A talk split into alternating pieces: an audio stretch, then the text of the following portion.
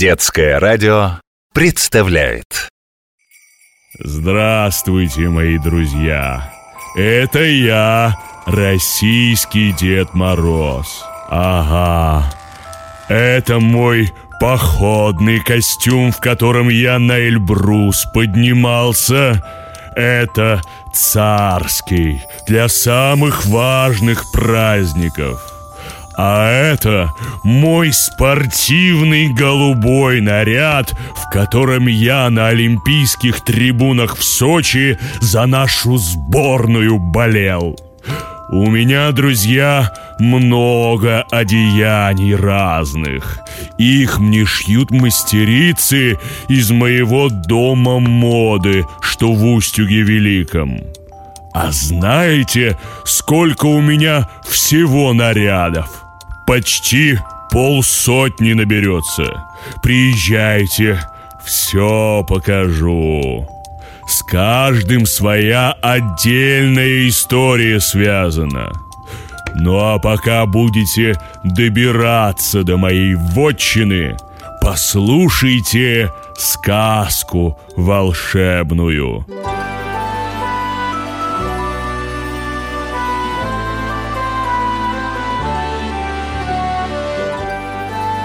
Русская народная сказка по щучьему велению. Жил-был старик, и было у него три сына, двое умных, а третий — дурачок Емеля. Те братья работают, а Емеля целый день лежит на печке и знать ничего не хочет — один раз братья уехали на базар, а бабы-невестки давай посылать его. «Сходи, Емеля, за водой!» А он им с печи «Неохота!» «Сходи, Емеля, а то братья с базара воротятся, гостинцев тебе не привезут!» «Ну ладно!» Слез Емеля с печки, обулся, оделся, взял ведра до топор и пошел на речку. Прорубил лед, зачерпнул ведра и поставил их, а сам глядит в прорубь. И увидел Емеля в проруби щуку. И изловчился и ухватил щуку в руку. Вот — уха будет сладка. Вдруг щука говорит ему человеческим голосом. «Емеля, отпусти меня в воду, я тебе пригожусь». А Емеля смеется. «На что ты мне пригодишься? Нет, понесу тебя домой, велю невесткам уху сварить, будет уха сладка. Щука взмолилась опять. Емеля, Емелюшка, отпусти меня в воду. Я тебе сделаю все, что не пожелаешь. Ладно, только покажи сначала, что не обманешь меня, тогда отпущу. Щука его спрашивает – Емеля, Емеля, скажи, что ты сейчас хочешь? Хочу... А чтобы ведра сами пошли домой, и вода бы не расплескалась. Щука ему говорит. Запомни мои слова. Когда что тебе захочется, скажи только. По щучьему велению по моему хотению. Емелий говорит, по щучьему велению, по моему хотению, ступайте ведра сами домой.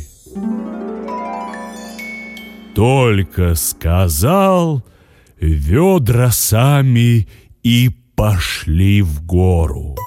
Емеля опустил щуку в прорубь, а сам пошел за ведрами. Идут ведра по деревне, народ девица, а Емеля сзади идет, посмеивается. Зашли ведра в избу и сами стали на лавку. А Емеля полез на печь. Прошло много ли, мало ли времени, невестки говорят ему. «Емеля, что ты лежишь? Пошел бы дров нарубил!» «Неохота!» «Не нарубишь дров?» Братья с базара воротятся, гостинцев тебе не привезут. Емеле неохота слезать с печи. Вспомнил он про щуку и потихоньку говорит по щучьему велению, по моему хотению, поди топор, накали дров, а дрова сами в избу ступайте и в печь кладитесь. Топор выскочил из-под лавки и на двор. И давай дрова колоть, а дрова сами в избу идут и в печь лезут. Много ли, мало ли времени прошло, невестки опять говорят.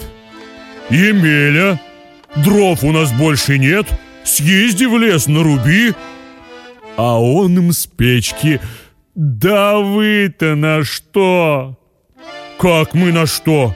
Разве наше дело в лес ходить, за дровами ездить?» «А мне неохота!» «Ну, и не будет тебе подарков!» Делать нечего. Слез Емеля с печи, обулся, оделся, взял веревку и топор, вышел во двор, сел в сани. «Бабы, отворяйте ворота!» Невестки ему говорят, «Что ж ты, дурень, сел в сани, а лошадь не запряг?» «Не надо мне лошади!» Невестки отворили ворота, а Емеля говорит потихоньку. По щучьему велению, по моему хотению, ступайте, сани, в лес. Сани сами и поехали в ворота, да так быстро на лошади не догнать. А в лес-то пришлось ехать через город, и тут он много народу помял, подавил.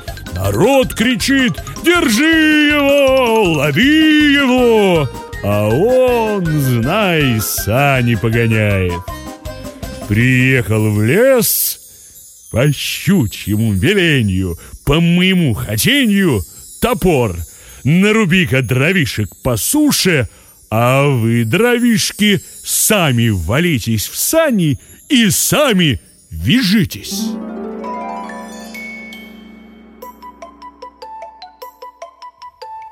Топор начал рубить, колоть сухие дрова, а дровишки сами в сани валятся и веревкой вяжутся. Потом Емеля велел топору вырубить себе дубинку, да такую, чтобы на силу поднять. Сел на воз, по щучьему велению, по моему хотению, поезжайте, сани, домой. Сани помчались домой. Опять проезжает Емеля по тому городу, где Давича подмял, подавил много народу, а там его уже дожидаются. Ухватили Емелю и тащат с возу, ругают и бьют. Видит он, что плохо дело, и потихоньку, по щучьему велению, по моему хотению, ну-ка, дубинка, обломай им бока. Дубинка выскочила и давай колотить. Народ кинулся прочь, а Емеля приехал домой и залез на печь. Долго ли, коротко ли, услышал царь об Емелиных проделках и посылает за ним офицера. Его найти и привести во дворец. Приезжает офицер в ту деревню, входит в ту избу, где Емеля живет, и спрашивает. «Ты дурак, Емеля?» А он с печки. «А тебе на что?» «Одевайся скорей, я повезу тебя к царю!» «А мне неохота!» Рассердился офицер и ударил его по щеке. А Емеля говорит потихоньку, по щучьему велению, по моему хотению, дубинка, обломай-ка ему бока. Дубинка выскочила и давай колотить офицера. На силу он ноги унес. Царь удивился, что его офицер не смог справиться с Емелей и посылает своего самого главного вельможу. «Привези ко мне во дворец дурака Емелю, а то голову с плеч сниму!» Накупил главный вельможа изюму, черносливу, пряников, приехал в ту деревню, вошел в ту избу и стал спрашивать у невесток, что любит Емеля. Ха, наш Емеля любит, когда его ласково попросят, да красный кафтан посулят. Тогда он все сделает, что не попросишь. Главный вельможа дал Емеле изюму, черносливу, пряников и говорит Емеля, Емеля, что ж ты лежишь на печи? Поедем к царю. А мне и тут тепло. Емеля, Емеля, у царя тебе будет хорошо, кормить, поить будут. Пожалуйста, поедем, а? А мне неохота. Емеля, Емелюшка, царь тебе красный кафтан подарит, шапку и сапоги. Емеля подумал, подумал. Ну, ладно. Ступай ты вперед, а я за тобой вслед буду. Уехал вельможа, а Емеля полежал еще и говорит. По щучьему велению, по моему хотению, ну-ка, печь, поезжай к царю. Тут в избе углы затрещали, крыша зашаталась, стена вылетела, и печь сама пошла по улице по дороге прямо к царю. Царь глядит в окно, дивится. Это что за чудо? Главный вельможа ему отвечает – а это Емеля на печи к тебе едет. Вышел царь на крыльцо. Что-то, Емеля, на тебя много жалоб. Ты много народу подавил. Ха! А зачем они под сани лезли?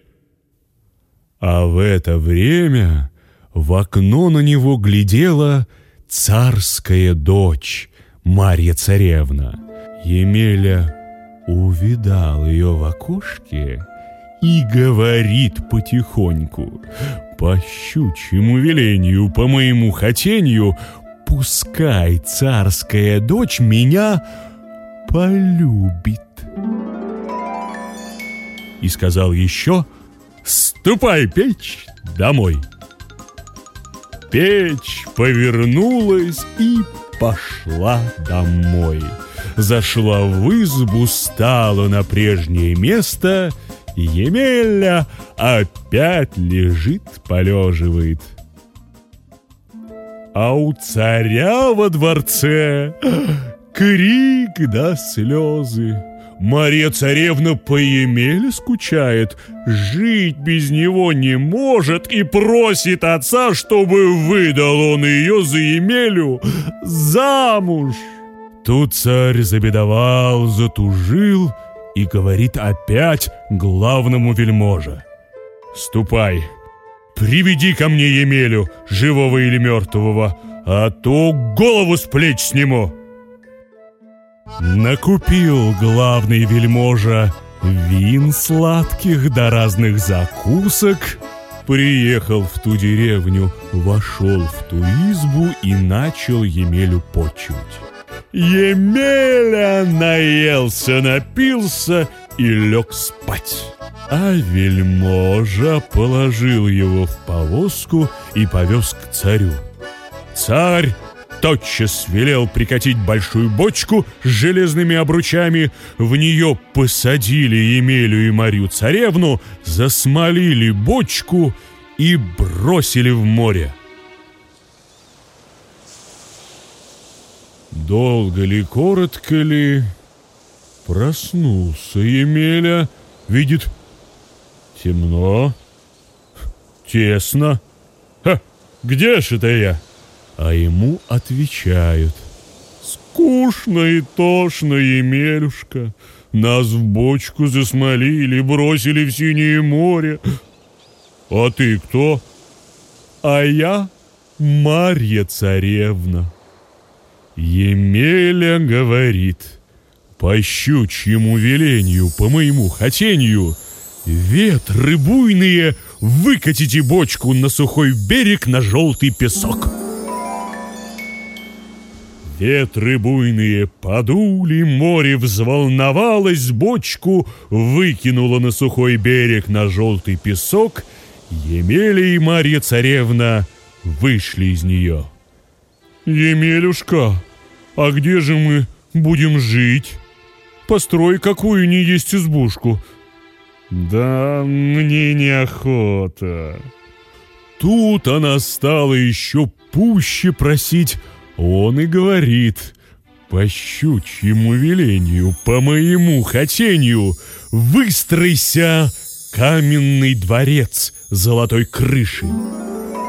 Только он сказал, появился каменный дворец с золотой крышей. Кругом зеленый сад, цветы цветут, птицы поют. Марья царевна с Емелей – вошли во дворец, сели у окошечка. «Емелюшка, а нельзя ли тебя красавчиком сделать?» Тут Емеля недолго думал. По щучьему велению, по моему хотению, стать мне добрым молодцем, писаным красавцем. И стал Емеля таким, что ни в сказке сказать, ни пером описать.